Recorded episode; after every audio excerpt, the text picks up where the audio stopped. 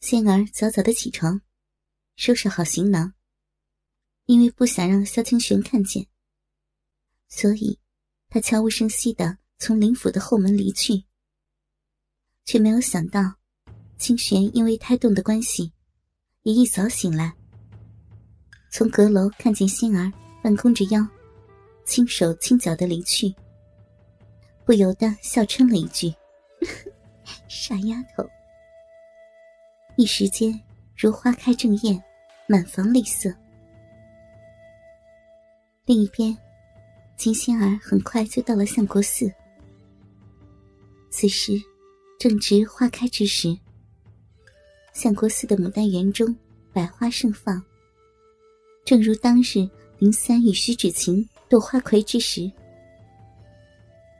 方一进园，便有一股浓香飘过。眼前万株牡丹竞放，层层叠叠，叫人眼花缭乱，应接不暇。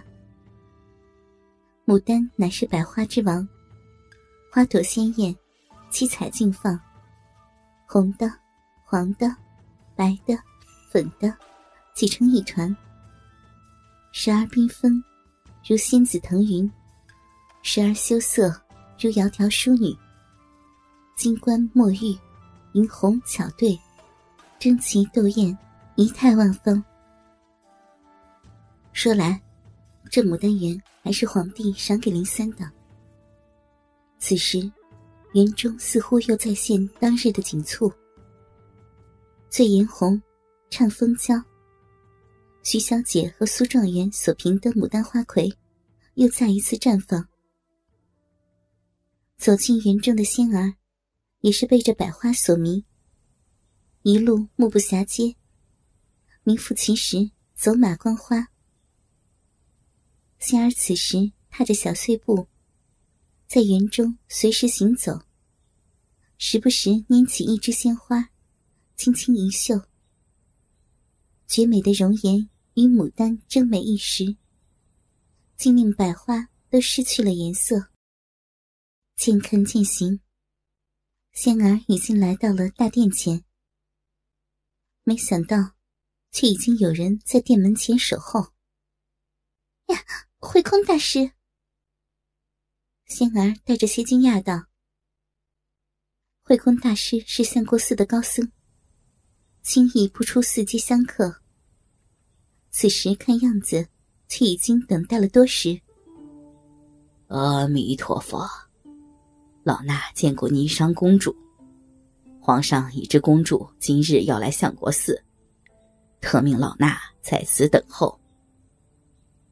慧空大师无欲无求的声音响起，如同禅院的钟声一样悠远。仙儿听得心中一暖，原来父皇一直在关心着自己。他微笑着对慧空大师道。谢谢大师，大师是相国寺的高僧，就不必遵循那些俗礼了，叫我仙儿就好。自幼跟随安碧如的仙儿，实际并不太喜欢公主的身份，心性还是像白莲教的小魔女，纵意自由。啊，那老衲便越剧了。秦施主，请跟随老衲来。慧空大师做出一个请进的姿势，示意仙儿随他先到寺内休息。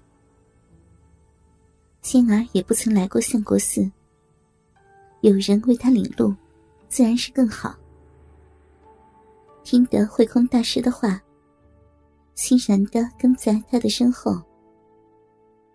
慧空大师边行边叫道：“悟净。”随着大师的声音，大雄宝殿侧边的禅房走出一个小沙弥。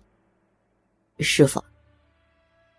小沙弥立掌胸前，尊敬的道：“慧空大师回头看了仙儿一眼，轻声道：‘替秦施主执行礼，带他到内院客房去吧。’说着，歉意的对仙儿说。”阿弥陀佛，秦施主，老衲还要做早课，就无法为您引路了。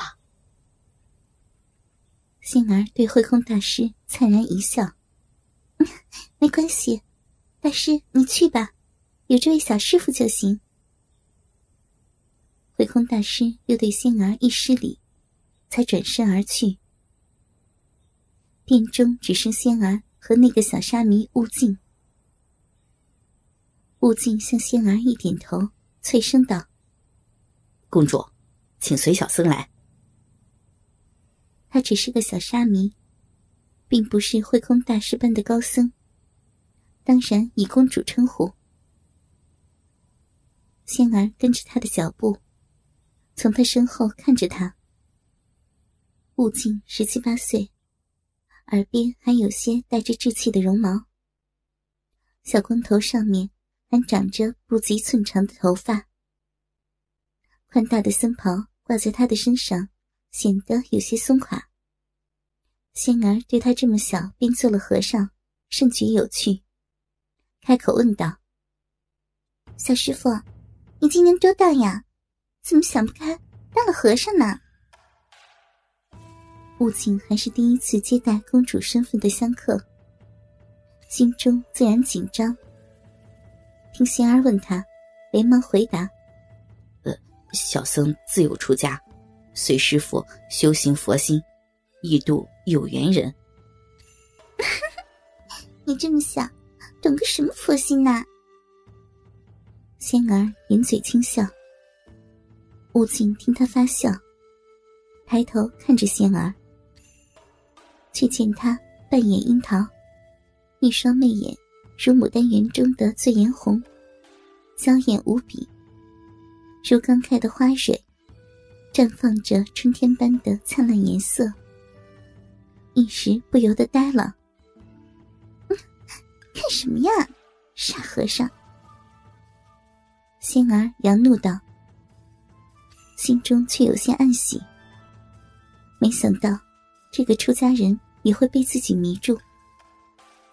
平常男子若是这样呆看着他，说不得他要提剑上去砍人了。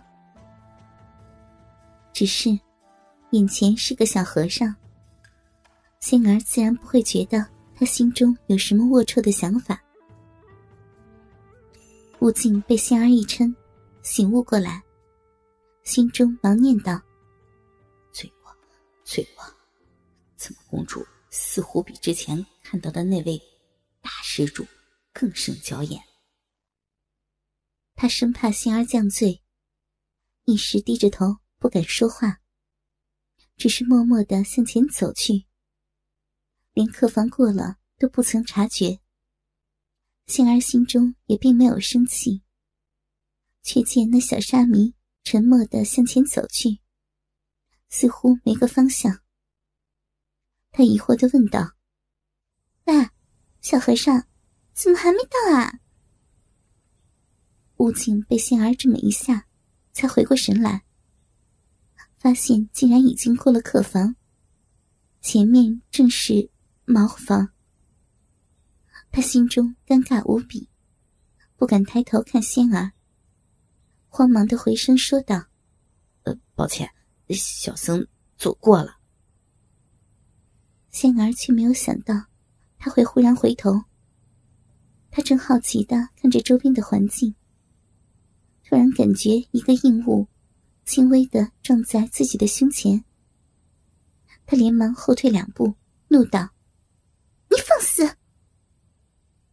悟净感觉自己的光头像碰上馒头一样柔软翘挺，还带着一股香味。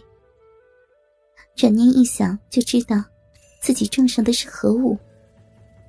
他恐慌的跪下，哎呀，公主恕罪，公公主恕罪。